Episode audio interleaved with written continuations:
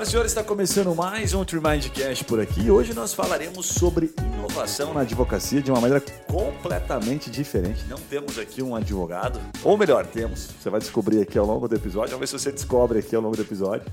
Nós vamos falar aqui com um cara que é especialista, vem do universo de startup, mas é um empreendedor de carteirinha. A gente vai falar com o Daniel Ikenaga, tá correta a pronúncia? Correto. Ok. O Daniel é um cara que é, eu, eu, definiria ele como data science. Ele vai explicar o que, que é um, um data sciencer. Dá para dizer data sciencer, não? Não, é data scientist. Né? A área é data science, mas a, a pessoa em si é data scientist. Data science, ok, perfeito. Ele vem da área de inovação, é um dos fundadores da Júpiter, que se você não conhece a Júpiter, daqui a pouco ele vai explicar. Até vou pedir para você dar um contexto daqui a pouco, Daniel, dos números da Júpiter, que são impressionantes. Os big numbers da Júpiter são muito legais. E hoje ele tem uma Legal Tech, que é um dos principais motivos de a gente ter chamado ele, que é chamado Família Pro. Ele trabalha com a estruturação de holdings familiares. E o Daniel vai contar um pouquinho sobre como inovar, né? trazer um pensamento completamente diferente do advogado tradicional, enfim, como traz essa toda a expertise de startups, do universo de empreendedores para dentro de um escritório. Então, é uma provocação que eu vou fazer para ele o tempo todo. Eu falei, como é que o advogado inova de maneira descomplicada, né? sem, sem muitas frescuras e coloca, de alguma forma, essa inovação a serviço do cliente e faz com que o escritório cresça. Então, primeiro, Daniel, obrigado por aceitar o nosso convite. Obrigado por topar o desafio aqui de falar com Muito a gente. Muito obrigado para todo mundo aí. Legal. Daniel, dá um contexto primeiro, cara, para o pessoal entender um pouquinho. Eu nem pontuei, porque a tua bio, eu sei que ela, ela, é grande, tem bastante passagens, mas você já falou dos bastidores, um negócio que me chamou a atenção, que é a questão das 18 startups. 18? 18. 18 startups que foi do, do Júpiter. Então, você puder contar um pouquinho do Júpiter, os números e um pouquinho o que é o Júpiter, para quem não conhece, e essa passagem até chegar no Família Pro, para a gente falar de inovação na advocacia. Então, vamos começar pelo Júpiter. É, Júpiter é uma lançadora de startups, então é Find, Fund and Launch, ou seja, ele encontra startups, né? ele financia startups e ele lança as startups. Né? Então, é, no Brasil, a gente gestiona o Founder Institute, então permitiu para a gente poder criar um mecanismo para lançamento de startups, né, de encontrar muitos, é, muitos startups. No ano de 2019, foram 300 startups é, graduadas pelo Founder Institute, ou seja, a gente estava com uma estrutura de funil, que é essa parte mais importante para o mercado de investimento. Né? Como que eu seleciono startups? Então, você tem 3 mil, 4 mil startups sendo lançadas por ano, mas o, o investidor tem um problema de seleção nisso aqui. Né? Então, a ideia do Júpiter é criar essa estrutura de funil para conseguir fazer os lançamentos. Né? Legal. E lá eu trabalhava na área de tanto na parte de tecnologia, eu era responsável pela parte de tecnologia e a parte de operações da empresa. Né? Aí eu tinha um outro sócio que era responsável dos investimentos e o outro sócio que coordenava o Founder no Brasil. Legal. Então a gente se dividia So, sobre a Júpiter, ali, uma, entrando no site, assim, para quem não, não, não quiser saber um pouco mais, jupiter.com, né? É, sem o com ali, do, sem o M do, do ponto .com. É, tem números ali que só o pessoal tem uma noção, até investidores em órbita, mais de mil, 1.094 investidores em órbita, 1.954 startups em órbita e mais de 64 milhões né, investidos. É, o que, que, você pode passar assim que talvez se conecte com a advocacia ou não? Pode ser algo paralelo que é o teu principal aprendizado, o Júpiter que você trouxe até aqui? Desde o processo de seleção. O, o maior aprendizado que eu tive, e aí junto com o Domínio Inovativo e outros programas, foi acompanhar toda a ideação ou lançamento é, de startups através de mentorias. Né? Então, eu oferecia office hours, né? tempos que você é, se dispõe de forma gratuita a atender startups para entender o que, que eles estão é, se propondo e pedindo conselhos ou como que a, qual que é a visão que a gente pode dar de forma diferente. Então, a mentoria é um processo no, no, no ecossistema de, de startups, né? o ecossistema de inovação é gratuito, né? e você colabora com uma ideia, né? os cinco centavos que pode dar para aquela startup. Né? Cara, isso traduzindo para o mercado jurídico é, é o famoso conselho do próprio advogado iniciando, às vezes, pegando um conselho de um advogado né, mais, mais experiente. experiente. Fala, olha, quero atacar essa causa, quero atuar nessa área do direito cara, estou pensando em por esse caminho. Me conta se tá, faz sentido, o que, que você acha disso, né? Basicamente isso, né? Mas Exatamente. no mercado de startup, no mercado de empreendedores, parece que isso é mais tá mais convencionado, né? A gente tem menos medo de dar um conselho. Ele, ele é fundamental, porque assim, a construção do ecossistema em si, ela se baseia nos, nos nas trocas, nas doações que as pessoas fazem. Né? Uhum. Então, quando o investidor ele está olhando para a tua startup, muitas vezes ele te dá um feedback. Por que, que ele não gostou disso?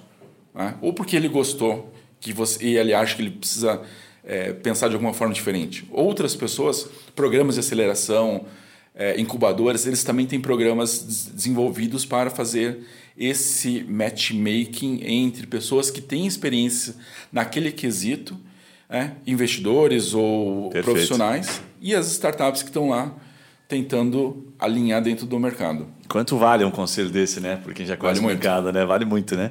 Antes da gente passar para as próximas, para seguir na tua jornada, eh, puta, tem uma pergunta que eu acho que é fundamental para o advogado que nos acompanha. Fala assim, puta, é muito comum, a gente já tratou isso algumas vezes aqui com advogados, empresas, escritórios grandes, inclusive, sobre uh, o atendimento da advocacia para startups.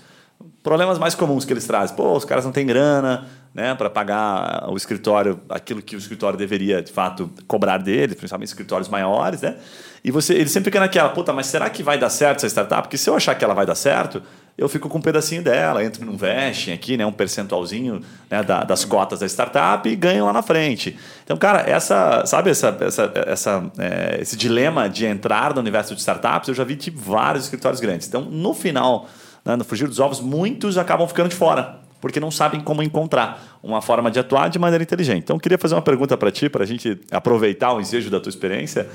É, qual seria a dica principal para o advogado que está entrando nesse, que quer atender startups e que percebe essa dor, né? Do, da startup que tem dinheiro, da startup que não tem dinheiro, para que ele entre, o que, que ele pode resolver que seria mais latente, uma coisa mais expressiva, e como ele faria essa escolha, assim, na tua percepção do melhor negócio? Eu acho que o advogado ele não pode sair do business dele, né? Ele tem que cobrar. Né? Eu acho que essa ideia de troca por equity é ruim para o advogado e é ruim para a startup. Tá? É ruim para os dois. É, porque quando a startup vai mais precisar do advogado no processo de fechamento né, e problemas, cara, o advogado já não tem mais é, é, retorno né, daquilo que ele, que ele esperava. Faz sentido. Né? É, para a startup, o, o cap table dela, a estrutura de sociedade, ela é muito importante. Então, querer negociar 2%, 3%, se é uma startup para crescer, é uma startup de funding, de venture capital, cara, esses 3% pesam. Pra caramba. Então, aquilo pode representar lá milhões e tal, e, e não vai fazer sentido. É, não, não é que a, a startup não possa dar isso aqui. Né? Mas os, os investidores não vão gostar desse cap table que está lá com um lastro diferente. Tipo, né? o escritório vira meio que aquele peso morto depois naquele cap table ali, é, né? Ele não entrou com dinheiro, Faz não está entrando com trabalho de forma efetiva, né? É um smart, mas não é um money, fica uma coisa meio... fica, fica, fica uma construção ruim, né? Tá. É, e você tem outro ponto que é o seguinte, é, eu acho que dá para se pensar, muitas vezes, com startup, é você realmente abaixar o preço como advogado para atender ao longo do tempo de vida dessa startup. Tá. tá? Porque se o troço dessa. Porque assim, boa parte dos contratos são padrões, não é muito. não tem muita novidade. Né? Então, todo contrato de investimento ele está baseado lá na, na, na, indústria americana de investimento. Construção de, da estrutura societária, cap table, é, como que vai, vai, vai transferir o dinheiro, como que vai ser feito isso. Né? É, Brad Feld, Venture Deals. É um livro, compra, lê, e, é, é, isso aqui, não muda. Né? Animal. É, o, o, advogado ele não pode esperar que ele vai defender a startup da melhor forma possível se a startup está indo para o caminho certo. O caminho certo é o quê? Imagina que você, como fundador, você tem 100% da startup, aí você vai vender o teu tua participação de 25% da startup para um fundo. Uhum. E a primeira coisa, o primeiro artigo que o fundo vai colocar no teu contrato é você tem 0% agora porque você vai ser compra e veste. Como advogado, você olha e fala assim, cara, você perdeu a mão da tua empresa. Você está completamente refém. Não assine. Não assine. e, na verdade, o melhor caminho é para esse cara assinar. Né? Então, qual que é o grande problema? É, muitas vezes, o, o, o advogado entender em qual caminho de investimento ele está indo. Tá. Claro que se ele pegar um investidor ruim e ir nessa lógica aqui, ele está morto. Se ele pegar um, um investidor de venture cap, é, corporate venture capital, tem um monte de problema que tem que saber resolver. São coisas, caminhos diferentes. Mas o melhor caminho de startup, que é o venture capital, aí é muito é, não tem muito trabalho, porque, no sentido que você não vai ficar discutindo. Não dá para discutir, não dá para brigar ali, né? Você não muda o contrato. padrão de mercado, né? É o padrão de mercado. Perfeito. Né? Perfeito. O problema todo é o pessoal que não é do mercado de investimento de fato. Né? Tem vários fundos grandes assim, né? mas eles não são exatamente do mercado, é o mesmo modelo de indústria. E esse sim, o advogado precisa ter uma atuação mais mais alinhada. Você é um cara elegante para dizer assim, né? Talvez eu aqui possa fazer o papel do mais deselegante, no sentido de dizer assim, não se traz a advocacia da forma como ela é para dentro do universo de startup.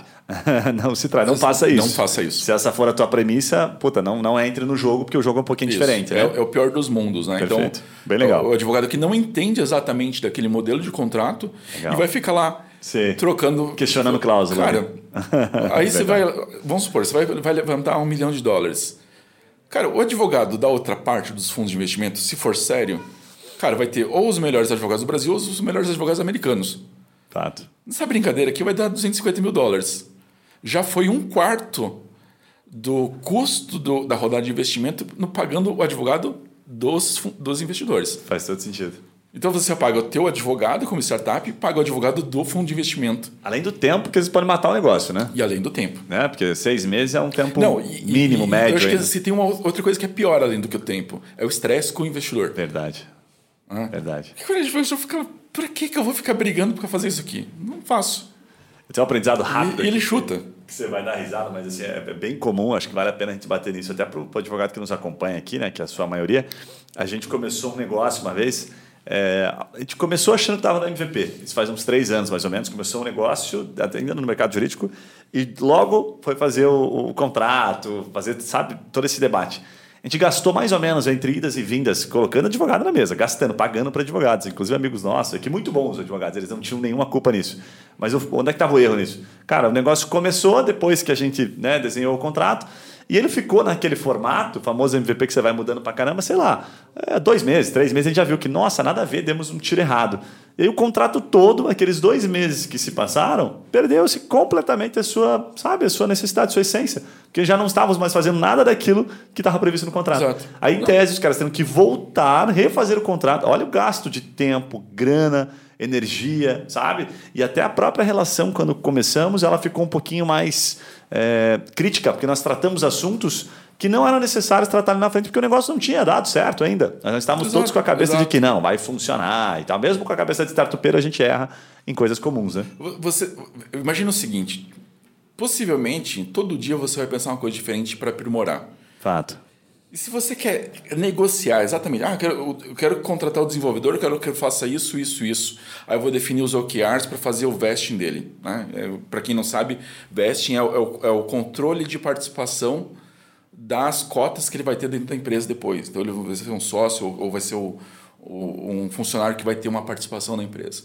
Uma referência Cara, legal para é, semanas... tipo da XP, né? O modelo de partnership da XP, né? Mais ou menos isso, né? Tipo, o cara ah, vai trabalhando, daqui a pouco eu te dou um pedacinho da empresa se você se comportar bem, mandar isso. super bem, entregar é, os resultados, né? É.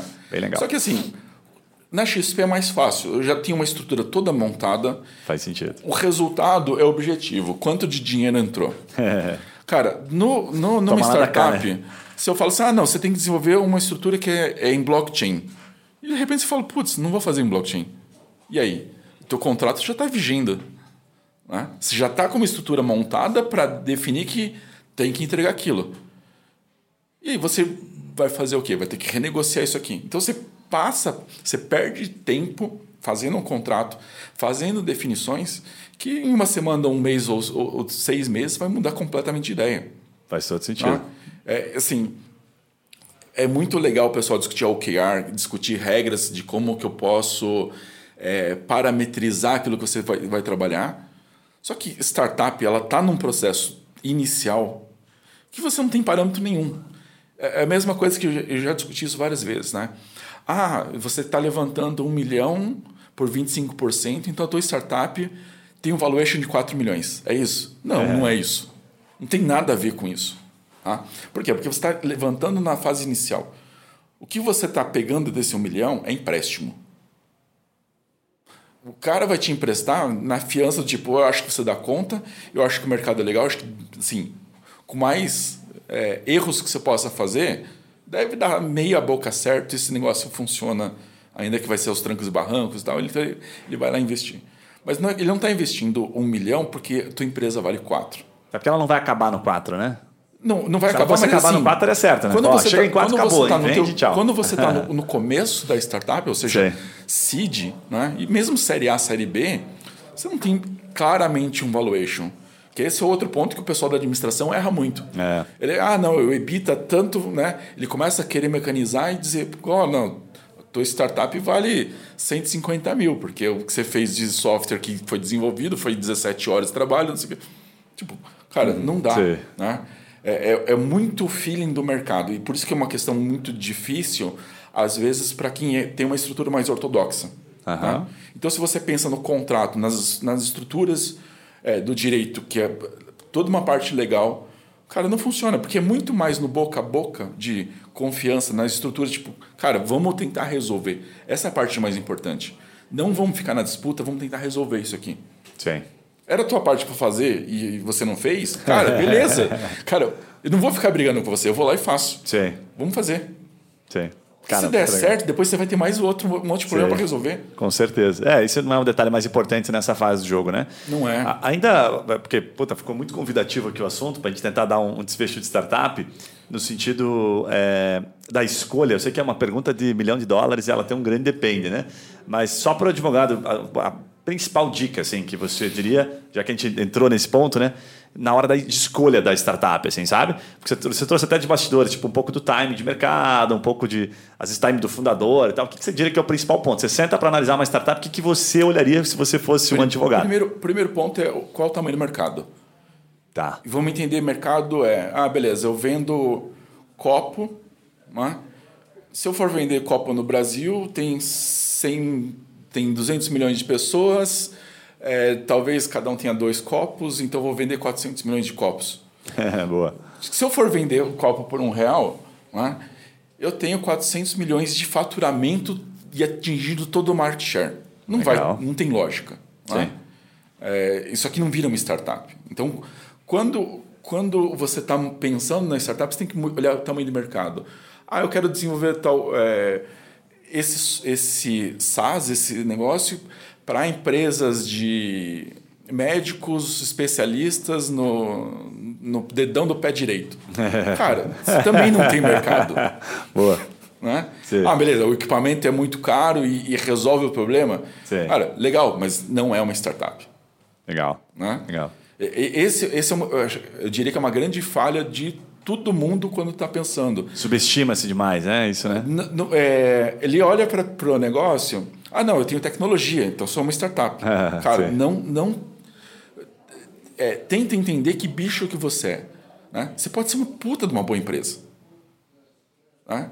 Só que não é uma startup, porque são bichos completamente diferentes. Faz sentido. Startup é um processo mais louco e fuzzy de. Pode ser um bom negócio. Pode ser um bom negócio. né? E, cara, pode Comum, ser. tradicional, que dá mais dinheiro que startup às vezes. Mas- Exatamente. né? e, e não impede isso. Né? Né? Com certeza. Então, olhar o tamanho do negócio é fundamental, né? É, sim, por exemplo, você pe- pega, vamos pegar lá o Elon Musk montando a, a SpaceX. Cara, você não faz MVP de foguete, você faz um puta num projeto de foguete. né? Verdade. Ele até conta, né? Do, do- do- acho que não sei se era um livro, não lembro. Eu vi muita coisa dele, mas ele tinha mais grana para soltar mais um só, né? Na época lá do, dos foguetes, né? Falou, putz, só mais um. Só E mais aí, um. Depois de ter soltado dois, que eu acho que ele já tinha gastado, não lembro se ele, dois. ele perdeu três, né? Deu três, começo. era um troço maluco. E o último, cara, aquele cara é fora da, da curva, né? Então ainda postou toda a grana e deu certo o último. Malucaço, né? Aí conectando um pouquinho disso, Daniel, para a gente tentar entrar um pouco mais da, até da inovação, que a gente já está falando de inovação, né? Obviamente, que a gente está falando de vários assuntos interessantes aqui para advogado, mas é, você passou por várias startups e começou a construir, então, um negócio é, no universo jurídico, que é um, neg- negócio que é mais comum você encontrar um advogado, certo? Fazendo uma, uma startup. é, chama de startup, família Pro? Você se posiciona como startup? Ela é uma startup. É uma startup, ok. Eu ia até começar pedindo para você dar um contexto do porquê que o Família Pro, e aí explicar o que é a proposta de valor do Família Pro, por que, que você pode considerar ela uma startup e por que, que um escritório tradicional não. Porque daí isso ficaria puta, muito óbvio para a gente fazer esse comparativo, né? Que encaixa a inovação nesse assunto. Então, a, a principal questão é como eu consigo é, desenvolver processos e a partir desses processos eu consigo criar mecanismos que facilitem a construção da, da- no caso da hold familiar, né, mas poderia ser qualquer tipo de, de atividade, e que eu possa escalar a quantidade de clientes pela quantidade de clientes que, que vier. né? Então, para um advogado fazer uma, uma hold familiar, talvez isso aqui vai levar o tempo dele. tempo dele no mês é 720 horas, se ele não dormir. Não vai conseguir fazer isso. Então, isso aqui ele não vai conseguir escalar. Ele vai precisar desdobrar isso aqui em mais pessoas. Vai arrumar sócio. Né? Então, ele vai crescer de formas diferentes. Né? O que a gente fez foi fatiar o processo inteiro que eu consigo escalar em cada um dos pedaços. Eu não preciso ter o mesmo que muitos advogados é, constroem holds familiares. Ele resolve várias das pontas. Ele é muito bom. Ele resolve várias das pontas. O que eu estou fazendo é distribuindo os, as especialidades que o advogado tem entre grupos de, de, de, de time. Né? Tá, legal. Só pra, só e onde aquilo legal. que dá mais trabalho, né? É, a gente desenvolveu tecnologia para resolver. Aquilo que não pode errar, o time não pode errar, a gente vai desenvolvendo tecnologia. Dá um exemplo aí.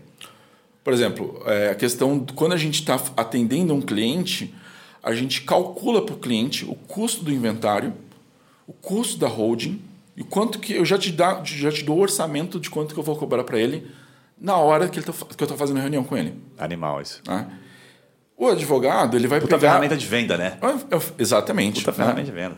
A gente está indo na, em vários elementos de compreensão do interesse do cliente para conseguir fazer a, conversão de venda. Né?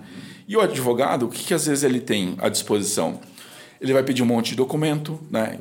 e esse, essas informações aqui, que são com certeza importantes, ele vai ter que montar lá a tabela do Excel, ficar preenchendo, né? Fazer uma estimativa se vale a pena para ele fazer isso ou não. Então a gente calcula isso aqui antes. Eu tenho a, a gente está calculando isso aqui por trás no atendimento.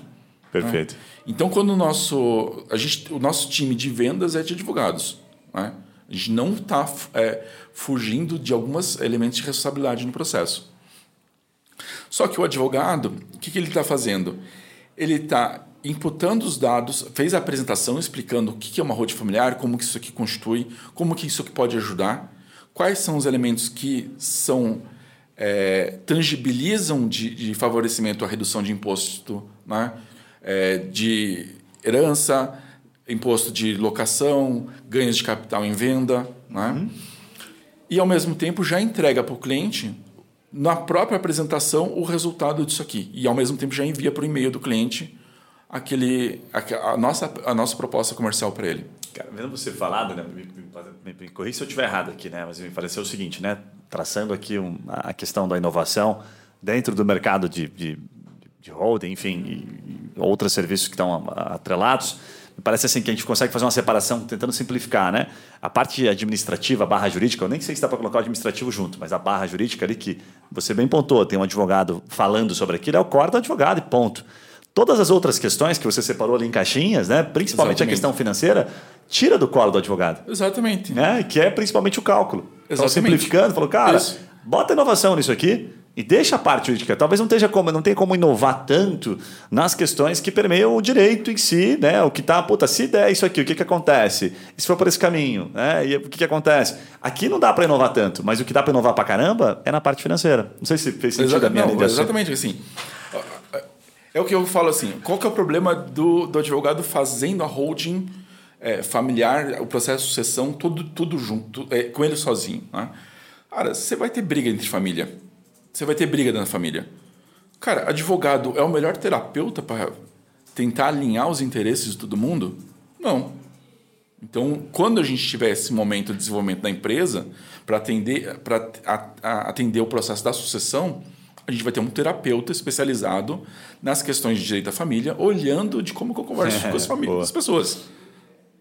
Não gasta a energia do advogado resolvendo isso, daquele Sim. principal advogado. Sim. Ah?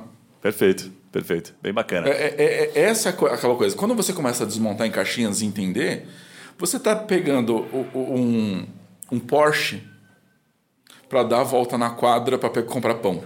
Entendeu? Faz sentido. Faz sentido pra caramba. Não é o ponto mais importante. Mas tem uma pessoa que vai fazer a volta na quadra melhor do que o Porsche, porque você não vai ter risco. Né? Sim. E, cara, deixa o Porsche fazendo a outra atividade que ele tem que fazer. Né? Fazendo uma pergunta aqui para a gente, nessa parte da, da, da, inovação, o que, que você diria que são, que são as caixinhas fundamentais para início? Assim? Tipo, por exemplo, é, tentar simplificar aqui e fazer com que a minha pergunta faça sentido. Tem o advogado, né? o advogado que nos acompanha já atua em hold, ou define que, né, puta, agora vou começar nesse segmento, vamos especializar. Qualquer outra caixinha fundamental, né? Seria um, um estatístico, seria um matemático, seria um, um, cara que vem do mercado financeiro, né? que atua com gestão. Seria Veja, fundamental para começar. Veja, para o advogado fazer é, holds familiares, ah, ele tem, ele precisa ter um contador como dupla. Tá. Ah, porque não adianta. A ideia é que assim, você monta uma hold familiar e hold familiar, no fundo, é uma, uma PJ que está sendo montada. Uhum. Quem é que vai fazer a contabilidade da PJ? Tem várias questões é, importantíssimas de como você é, registra o imóvel na estrutura contábil que se não tiver um bom diálogo entre o contador e o advogado e ambos entenderem exatamente o que está fazendo, ao invés de você economizar, Nossa. você vai estar tá pagando 10 vezes mais imposto. Cada um vai puxar para um lado e você no final vai ficar que nem uma não, barata você, tonta você ali, né? simplesmente né? vai, pode cair em, em 40, quase 40% a mais de, de... Desculpa, 40% do, do lucro né, num processo de venda. Faz sentido. É. Por não estar tá alinhada, né? Porque não está alinhado. A tese tem que ser a mesma, né? Isso. Advogado e contador sentam e falam, nossa tese é essa acreditamos nisso aqui, esse é o caminho, ok, é. então vamos fazer então, juntos. Você tem muito advogado que tá. fez contabilidade e muito contador que fez advocacia para pensar nesses processos, porque ele é, é, é, um, bom, é um, um bom casamento, advogado-contador. Tá. tá. Então... Mas com essas duas caixinhas eu já consigo... Com essas duas caixinhas você já começa a ter tá. condições tá. né, de é, time para poder operacionalizar. Né? Tá. Não vai escalar. Mas quando o, o, o advogado desenvolve uma roda familiar, ele não está cobrando barato. Né? Ele está cobrando um valor que Sim. é significativo. Né? Perfeito. perfeito. É, ele pode também, a, a, partir dele, ele pode escolher clientes melhores. Legal. Né? Então, um colega lá fala, cara, holding tem que ser acima de 150. Quer o preço é cobrar, é esse, né? Cobrar acima de 150 mil para valer a pena. Porque, claro. Ou é melhor você fazer uma de 150 ou, ou 10 e 15. Né? Sim, perfeito. Legal. Até conectando com isso, eu, a segunda etapa aqui, é, que eu vou fazer um corte para quem nos acompanha, inclusive para falar especificamente sobre atuação em holding, né? É, eu vou te fazer bastante perguntas sobre isso para extrair o que você puder comentar, né, do, da tua expertise, que eu sei que você vem no mercado de startup, então um startupeiro raiz ele conta, uh, ele não tem medo de contar porque ele sabe que, né, diferente do mercado da advocacia, se fosse fácil todo mundo faria. Exatamente. Né? Então ele acaba contando. Então eu estou tranquilo de te perguntar e você nos conta o que, o que você puder. É, primeiro eu queria te dar um contexto, né, falar sobre atuação em holding na advocacia. Então, puto, advogado que, puta, entendi, ok, mas o cara não aprende na faculdade, mas nunca passa não. nem perto. Talvez na matéria família, de, de, de família ali, ele, ele, pense um pouquinho em sucessão e tal, mas não entra naquilo que é a dor do mercado mesmo, aquilo que o cliente quer saber, quer que você resolva, né? Aí o que, que eu queria começar te perguntando, assim, tá? Para a gente começar meio do, do final ali, né? O que, que é, quando é que o cliente compra uma holding? Quando é que é o momento em que você está vendendo a holding, na tua percepção, que o cliente compra? O que, que ele vê de, de valor? É a diferença do que ele vai economizar? O que, que faz ele comprar de fato para a gente começar a destrinchar sobre a atuação é, em si? Muito depende, às vezes, da idade. Né? Então, você tem um cliente que vai comprar pelo valor, né? e isso vai ser, eu diria, talvez a maior parte do público. Então, você precisa conseguir ter clareza de expressar para ele quanto que vai custar o inventário, quanto que ele vai economizar. Isso é o momento do cliente? É, um, é um dos pontos chaves do cliente. Tá. Né? O outro ponto, é, às vezes o, o, cliente ele é mais velho. Cara, ele está muito preocupado com a morte dele agora, iminente, ele já quer resolver as coisas, que é o que o pessoal chama assim do, da, do luto limpo. Né? Ele hum. quer morrer tranquilo. Sim. Ele quer que, putz, vá para o filho dele, né? claro. né? esteja resolvido. Né? Aí ele tem aquele filho fora do casamento, que também quer que está resolvido, mas ele não contou para a família. Não quer deixar nenhuma marra. Não quer deixar nenhuma marra. Então, deixa as mãos do advogado para, olha, no caso do meu filho fora do casamento, eu preciso também dar essa amparagem, né? Esse amparo essa essa pessoa, né? Tá. Então tem várias coisas que às vezes o advogado é, vai vai encontrar que a família não sabe, né? É a mesma coisa do, do testamento cerrado, né? Por que, que o pessoal faz testamento cerrado? Para quem não sabe, o testamento cerrado é aquele testamento que é feito fechado, está dentro do envelope, né? E só vai abrir o envelope na hora da morte. Eu não conhecia por esse nome, que legal. Ah. Testamento cerrado. Então, na hora que o, o, cara morreu, vai descobrir que, olha, tem um filho fora do casamento, não sei o quê, tal, tem mais dinheiro, tal, tal, que eu escondi da esposa, entendeu? Sim. tipo filme, assim. Ou, né? ou, ou ele cria uma bomba, né? Sim. Eu quero deixar 75% da minha fortuna pro meu filho e a minha filha vai ficar com 25%. Sim. Ferrou, né? Ele cria uma bomba. Sim. Né? E tem formas melhores de você lidar com isso, tentar resolver isso de forma em vida. E por isso que a gente, quando a gente separou a família Pro em várias caixinhas, vários segmentos operacionais, né? a sucessão ela não é um processo que acontece de um momento para outro. Ela é um processo que acontece ao longo do tempo. Então, quando a gente eh, atender o cliente ao longo do tempo, vai ter questões que, meu, você precisa de mais tempo para resolver a sucessão. Né? Se você tem uma indústria, né? imaginem, como é que você faz sucessão de uma indústria? Você tem um monte de problema para resolver. Isso pode ser visto como um, um bom negócio para o advogado, que ele vai atuar de maneira recorrente. Aí entra o, o consultivo ou a advocacia de partido, Isso. como a gente fala no mercado jurídico. Aí ele, né? vai, ter, ele, vai, ele vai ter que ter uma, um desenvolvimento é, mais acurado na, na parte de negócios, entender esses processos, mediação e outros, outros arranjos que não é exatamente o, o, o métier do advogado. Né? Tá. Porque é, embora o advogado entenda, né, ele não vivencia isso. Ah, eu acho que comuns, o grande né? problema do advogado é que ele, ele não tem a vivência do negócio. Faz todo sentido. Ah. E aí, de forma geral, né? É. tanto a parte da OAB ela re, é, reivindica que não é um negócio, a advocacia, né? quanto muita coisa do mercado você só vê pela questão da tangente de olhar, olha, não, tem que fazer o contrato assim. Perfeito. Cara, chega lá na hora, meu, rasga o contrato, vamos, vamos tomar cerveja que a gente resolveu o problema. Faz sentido.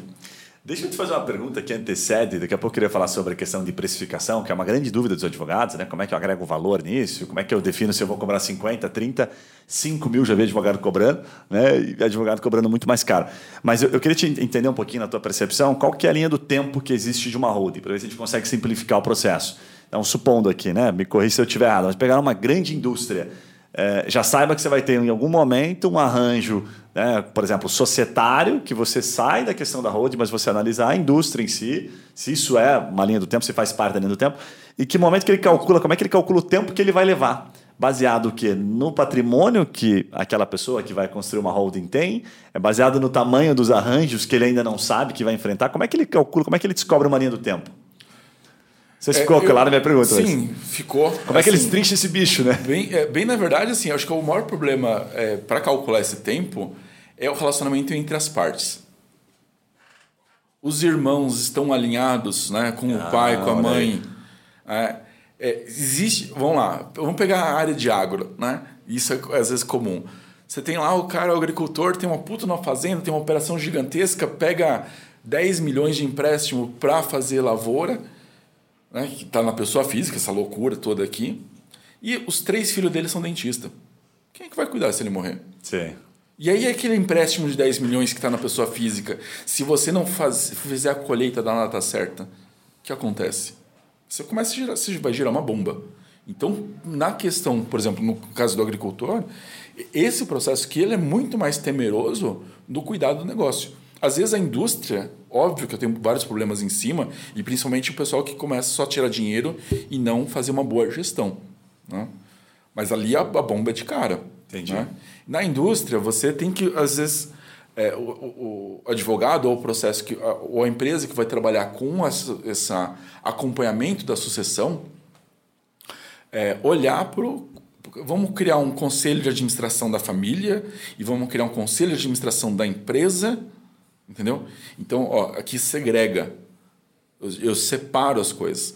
Porque não é porque você é filho do cara que você vai ser o melhor diretor da empresa. Então, de repente, eu preciso que o conselho da família saia com um único voto. Deixa a briga familiar para se resolver lá. Não joga a briga familiar para dentro da empresa.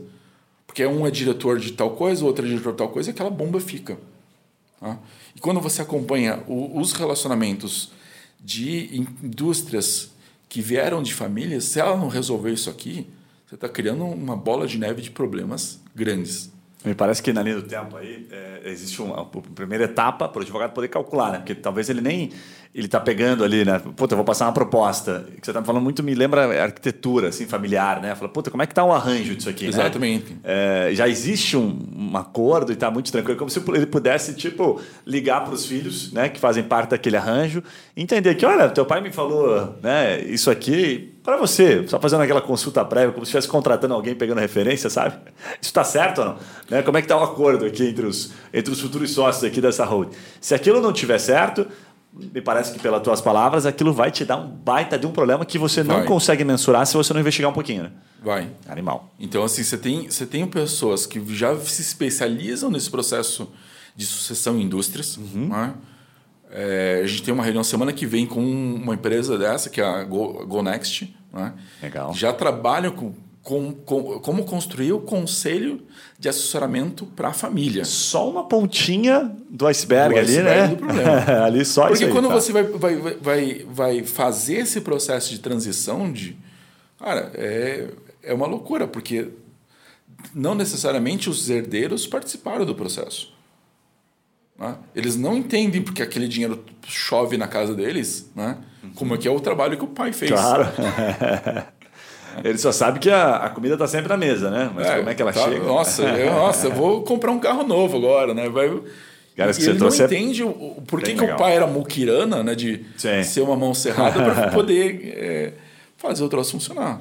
O advogado sentou na mesa ali, né? É, tentando fazer um paralelo aqui. Primeiro ponto, tentar entender esse arranjo, como ele está é, uniforme, né? Quando ele está é, harmônico ali, porque você, senão você vai entrar numa bucha animal. Vai. E nessa sequência dessa linha do tempo, qual é o que... próximo desafio que é bem expressivo, que o advogado pouco sabe disso? Boa pergunta. Eu, eu tenho é, um insight aqui que eu queria te perguntar, porque se chega em algum momento, quando você dá uma pensada aí, porque eu te peguei de surpresa aqui mesmo, e, o podcast é assim mesmo. É, eu penso que o, segundo ou terceiro momento, em algum momento, vem o patrimônio, o tamanho da grana, sabe? Tipo, porque ali você vai ter várias situações, várias questões ali no patrimônio, supondo que, ah, eu tenho.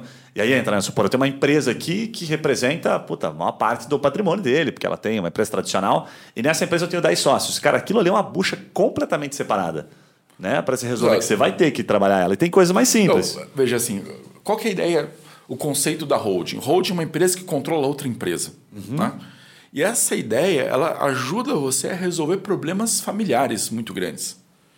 Então, quando você tem uma empresa com 10 sócios, a probabilidade de alguém deles morrer e essas cotas, esse processo entrar em, em inventário, entrar em discussão. Né?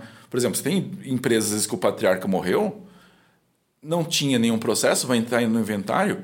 A tomada de decisão durante o período de inventário o inventariante não pode tomar decisões diferentes, muito grandes, daquilo que é manutenção da empresa. De repente, cara, 10 anos não ter uma tomada de nenhuma decisão, aquela empresa vai Sim. ruir. Cara, você vê que um arranjo jurídico pode matar o negócio. A falta, a de, um falta arranjo, arranjo né? jurídico pode matar o negócio. Exatamente. Né? Então você tem que pensar nas estruturas de como que você comporta isso aqui. E essa é a parte difícil. Né? Como o, o, no processo do, do advogado, ele vai ter que ser um processo de mediador. No, né? Porque o cara, às vezes, não quer abrir mão de ele controlar. Mas ele tem que montar um modelo de transição para que seja suave esse processo. Para que aquele, aquela, aquela herança, aquela indústria, que ela faz dar continuidade. Né? Porque quando o cara monta uma indústria, né, eu acompanhei isso porque eu trabalhei numa indústria familiar, é, você não. Você é o cara que suou a camisa quando tinha zero funcionário. Você viu o troço está com 100 funcionários. Né? Você tem uma operação que vai lá 4, 5 milhões por, por mês de faturamento, acontece. Né? E boa parte das decisões elas não estão anotadas em algum lugar. A decisão é tua de cabeça. E você não tem um processo para resolver isso. E aí, quando o caso, se você não fizer uma transição mais suave com os, os entes familiares nesse processo, ou seja, que, que o teu herdeiro queira realmente assumir a indústria, né? porque pode ser que não queira, né? Uhum. é o caso dos dentistas lá, né? De, na, na área agro, você precisa construir os, os processos internos, os processos jurídicos e, e, a mesma coisa da LGPD. Não adianta eu fazer um contrato da LGPD se não mudar todo o processo Sim. de tecnologia. Né? Eu preciso mudar os processos internos. Né? Isso aqui pode levar muito tempo. Então, é, às vezes o advogado é, que não tem experiência, não acompanhou esses, esses o, como que isso se sucede dentro de uma empresa, né? ele nem sabe o tamanho da busca que ele está entrando, Exatamente. né? Ele não, ele não entende não o resultado que vai precisa ah. ser dado, porque o resultado não Faz é um contrato. Sim. Né? Esse é um problema do muito pessoal da área do direito que olha, meu, eu quero fazer um contrato com você, cara, não precisa. Uhum. Parece que o contrato é o fim, né? Mas o contrato ele é só contrato, uma, uma, parte do meio ali, né? Contrato é uma parte para resolver quando há um conflito. Sim. Né? Mas assim, não necessariamente é a melhor forma de resolver o conflito. Sim, com certeza. É, pensando numa situação grande, né? Parece uma condição, uma situação muito, uma oportunidade. Às vezes aquilo tá, é, é tá, é, vamos colocar aqui, parece uma oportunidade, mas pode virar um bicho de sete cabeças para o advogado se ele não souber descascar aquele, né? Aquela laranja ali, porque o bicho pode pegar. E nessa linha é, que você está trazendo, que puta, tô achando top, que você está trazendo várias problemáticas e, ao mesmo tempo passando o conhecimento sobre o assunto, como é que se calcula o preço? Que é, uma, é um grande dilema. Você Como? calcula o preço pelas horas trabalhadas, pelo tamanho do patrimônio? Na, na estrutura da OAB, né, você tem lá os honorários do inventário, né, tabelado em 5% e 10% se, se houve é, necessidade de, de, de, judicializar o processo. Né? Então ali ele já tem um parâmetro que 5% sobre o patrimônio total né, faz sentido. Né? É, o pessoal de road tem trabalhado com 2 a 3 a 2 a 5% sobre o valor do patrimônio também. Porque, né, eu estou economizando o TCMD, mas a minha parte eu posso manter essa questão dos honorários. Né? É, família Pro a gente entende diferente. Eu estou cobrando um serviço que ela não está baseado no valor de quanto você tem do imóvel. Não importa é, se é um imóvel que eu tenho um contrato, um processo, né? a gente tem um. Não está é, olhando, especulando sobre o valor patrimonial para resolver aquilo. E sim sobre a complexidade do problema para resolver aquilo. Muda completamente. Muda completamente. Então, é dependendo da quantidade de, de, de, sei lá, é o herdeiro, né, morreu e não deixou, vai para o inventário, bom, pode, vai estar tá. Se bem que a gente está falando uma parte, uma parte antecipada aqui de construir a holding, né? Isso, ainda em vida, holding, né? né? Você tem 10 imóveis, eu, vou, eu, vou, eu ah. tenho um valor já definido sobre o valor dos imóveis, de Perfeito. cada um dos imóveis. Né? Se teu imóvel fica no Batel, fica no, no bairro alto, não, essa não é o meu problema. Faz sentido, não. faz sentido. Então, o cálculo de vocês, o preço de vocês, ele está sempre, né, a forma como vocês entendem se é mais apropriada é baseado no serviço. E isso, uh, tentando simplificar um pouco para o advogado, é, a gente consegue, você faz o quê? Uma, uma tabela, você separa de maneira simplificada para poder passar um preço rápido pelo nível de complexidade, até algumas isso. complexidades mapeadas. Como a é gente é tem as complexidades mapeadas. Né? Tá. A gente tem. Quando a gente cobra para fazer a holding, né, a gente já imputa no valor do, do da holding os, emul, os, as taxas de emolumentos. Tá. Então eu já estou calculado o cartório. Então você me diz o valor do teu imóvel e aí que vai variar algumas coisas. Entendi. O cartório vai variar o valor do, do, da, do, uhum. do emolumento dele baseado no valor do imóvel, mas eu não. Eu vou ter que mexer isso aqui só para poder ajustar para manter a mesma quantidade de, de custo operacional né, da operação. Tá. Mas eu vou te cobrar o valor dos emolumentos, as taxas que eu tenho, as, desculpa, as taxas que o cartório tem, né, dentro de um valor que seja é, visível. Né? A nossa ideia não é que eu vou chegar lá no dia seguinte e falar, oh, tem mais um boleto para pagar, tem mais um boleto para pagar. Né? Eu acho que esse é o, é pior dos mundos. Né? E esse, para mim, é um problema que às vezes o advogado tem. Né? Se ele souber, às vezes, entender o custo que ele tem da operação, meu, ele cobra dentro dos honorários dele, dentro ali ele já coloca o, os valores que vai ter que pagar. Faz bastante sentido. Deixa eu te fazer uma pergunta caminhando para a reta final. Depois eu vou pedir para você contar um pouquinho do, do, Família Pro, como é que a gente pode ajudar, né? como é que a Família Pro se posiciona e ajuda o advogado, enfim, como é que a gente, como é que vocês estão posicionados no mercado, para quem ficou curioso. Mas é, seria a parte de posicionamento.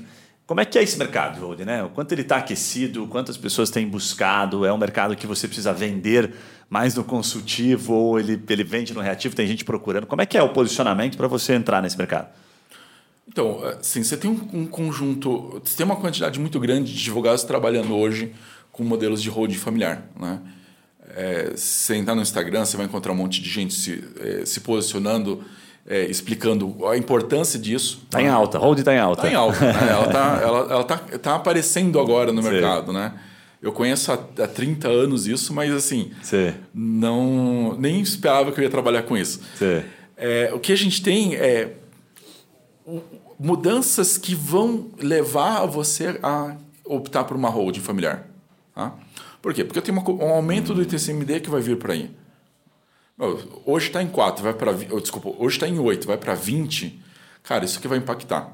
Cara, eu vou abrir um parênteses de TCMD que eu não sabia, que a gente, o brasileiro sempre reclama, né, é, do, do país, assim, de algumas questões e tal, né, sem é, entrar muito em polêmicas disso, mas no- nos Estados Unidos o ITCMD é 40, né, o imposto de transmissão. Imposto de transmissão de é bens. 40. de Daí, herança, puta, é. na época eu tava, eu acabei fazendo uma rodinha, organizando um pouquinho, eu fui dar uma estudada e vi que era 4, né, isso muda de estado para estado e tal. Eu Falei, Isso. caraca, velho, que tamanho de diferença, isso aqui uma hora o bicho vai pegar, né, e aí Vai- você tá vai trazendo pegar, agora. Exatamente. Mas isso vai pegar com. Pergunta de leigo. Não, li, não vi isso, não lembro disso no texto. Com a reforma tributária? Está previsto ou nada a ver? Não, nem precisa. Na Nem verdade, precisa, a tá. questão, a definição da aumento da alíquota do TCMD, ela só precisa de uma decisão do Senado. Caraca, então tá mais fácil do que a gente imagina. É muito mais fácil. Ela não precisa passar pelo Congresso. Entendi. Bicho pega então, hein? Bicho pega. Tá. né? Ok. Então você tem, uma, você tem uma parte que assim, de repente nessa, nessa discussão agora do ICMS com os estados, né, porque baixou, mexeu com as alíquotas de, de vários dos, dos itens, talvez uma contrapartida do governo fosse aumentar o ITCMD. Porque ninguém vai Entendi. brigar. Você não vai sair na rua porque o ITCMD aumentou.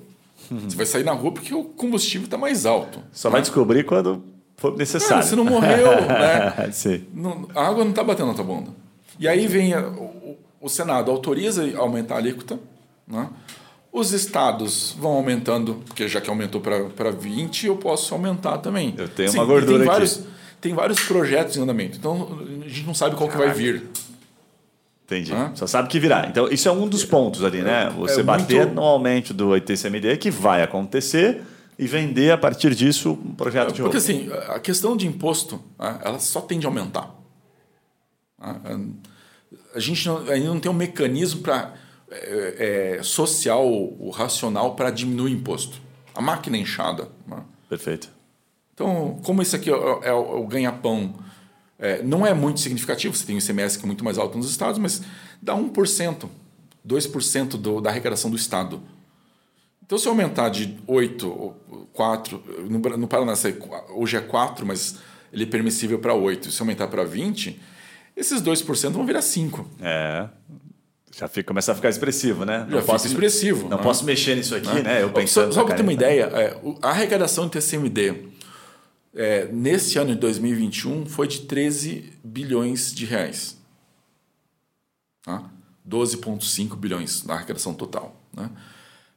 E não colocando, porque não existe TCMD sobre é, é, capital no estrangeiro. Né? Você não, você não, é só os bens que estão dentro do país. É, essa arrecadação, você tem algumas coisas que vão aumentar. Então, você tem, eu tenho os, os, os 13 bilhões, é, que dá, na média, 4% no, no país. Eu tenho os 5% dos advogados. Então, isso aqui já são 26 bilhões ao ano que as famílias perderam por causa dos processos de inventário. Então, quando você olha fazer holding e aquele dinheiro que iria para o imposto você está indo pro, pro quem está desenvolvendo holding, abaixando e facilitando um monte de processo de gestão, é muito vantajoso para o advogado olhar para esse caminho e falar: "Eu, isso aqui eu também posso resolver. Ba- Bate nessa dor para vender, nesse argumento. Exato. né? Né? É legal. Você tem, você tem argumentos também interessantes para o advogado, que é a, a questão de. Cara, você não precisa ficar brincando com Você está vendendo o serviço que você está recebendo antes. Ganha- recebe na frente, né? Recebe na frente. Animal. Essa dica do TCMD, esse assunto ele é muito convidativo, vai longe. A gente já está batendo quase uma hora aqui. Eu, puta, eu fiz uns 20% das perguntas que eu tinha anotado para fazer aqui, mas já está animal. É, uma última pergunta que eu queria te fazer, que essa é um pouco mais. É, vamos colocar futurista, dependendo do, do momento que o advogado está nos, nos ouvindo aqui, nos vendo, ele vai conseguir. é, já teve, talvez já tenha até uma outra definição. Qual pode ser o impacto do, da reforma tributária nas holdings? Você chegou a pegar bem ali o que está proposto em Assim, texto e tal? Porque eu vi algumas coisas ali que Cê- pô, dá uma tristeza. É, assim, não, porque assim, eu não, não acredito que ela passe, assim, particularmente. Boa, tá? boa. Eu não acredito. ela vai passar fracionando um monte de vai coisa. Fatiar. Vai, ter, vai fatiar. Vai, é, é, muito, é muita negociação. Não é? Sim. Qual é o grande problema da reforma tributária? É, a gente tem entes federados demais. Então eu tenho o governo federal, eu tenho os estados e distrito federal, eu tenho os municípios discutindo aqui. Não é uma coisa simples para resolver. Sim. Isso vai impactar a arrecadação. Então, você tem hoje, da arrecadação total, acho que o, o, o governo federal, se não me engano, é 60% da arrecadação total. Ou seja, os estados e os municípios ficam com 40%. Né? Você tem um, um, gordo de um lado e um magro faminto do outro. Né? Então, assim, essas coisas não se resolvem tão fácil. É a mesma coisa de disputa é, de arrecadação de CMS entre, entre estados. Né? Ou briga de ISS entre municípios. É mais uma velha, uma boa e velha briga que é, vai é, agora é, entrar nesse. A, a tributa, eu acho que a reforma tributária é uma das mais difíceis para resolver, porque muita gente com poder discutindo. Uhum. Né? É, ninguém quer ceder, né? A trabalhista é muito mais fácil. Pô, você tem os sindicatos de um lado uhum. e o empresariado do outro e o governo querendo fazer o que ele quiser. Você tem uns dois, três stakeholders ali, né? Tipo, uns dois, três e, agora não. Assim, as empresas têm muito mais força, o trabalhista não. Uhum. Então era mais fácil de resolver. Né? Perfeito. Tributária não. Perfeito. É, eu te perguntei até isso, porque tinha um, um fundo de, de, intenção, mas acho que você respondeu com propriedade. É, eu vi esses dias um advogado falando sobre a preocupação sobre a, a vou colocar aqui a, a, segurança que as holdings terão após né, o, a questão da reforma tributária. E na hora me veio isso em mente, eu tinha é, feito algumas análises, assim, conversado com outros advogados, que é justamente vem corrobora com o que você está trazendo. Cara, isso, primeiro, não vai passar na íntegra, como está ali, né? porque se passasse sim, aí você poderia ficar preocupado, né? porque tem algumas coisas ali que é, inviabilizariam. Né? Tem, é, pode, talvez, tem que mudar, né? Sim. Bom, aí você tem, você tem a parte boa para o advogado. Né? O advogado, isso. no construir, ele ganha, é e no desconstruir, ele também ganha. É verdade, né? bem lembrado. Mas no frigir dos ovos, que eu achei legal, que é a postura, é assim, né? Não espere para, para atuar, né? Não, não, não fique com medo do que virá. Exato. Porque você ah. sempre tem como, como você bem colocou aqui, né? De alguma forma ou outra você vai ganhar. Você pode vir ganhar até mais. É, então, as movimentações sempre é. acontecem. Aqui a gente fica esperando como se fosse assim, sabe? Aquela coisa de, meu, agora ferrou tudo. Tipo a eleição presidencial, ah, o Lula ou o Bolsonaro, tanto faz quem está né, de qualquer lado, não, agora ferrou tudo. É, não acontece assim, né? Não, as coisas demoram um pouco mais. Né? Então, assim, você tem, você tem uma parte interessante que é quando você olha pro pro que está vindo hoje, né? Então, os cartórios têm a obrigatoriedade de digitalizar os processos. Pô, você já tem uma mudança é, grande que está vindo. Fato. É, assinatura é reconhecimento de firma de forma digital. Cara, outra mudança que está vindo e já foi feita oficialmente. Né? É, o reconhecimento sobre elisão tributária ou elisão fiscal pelo, pelo STF. Cara, já te dá mais segurança. Tá?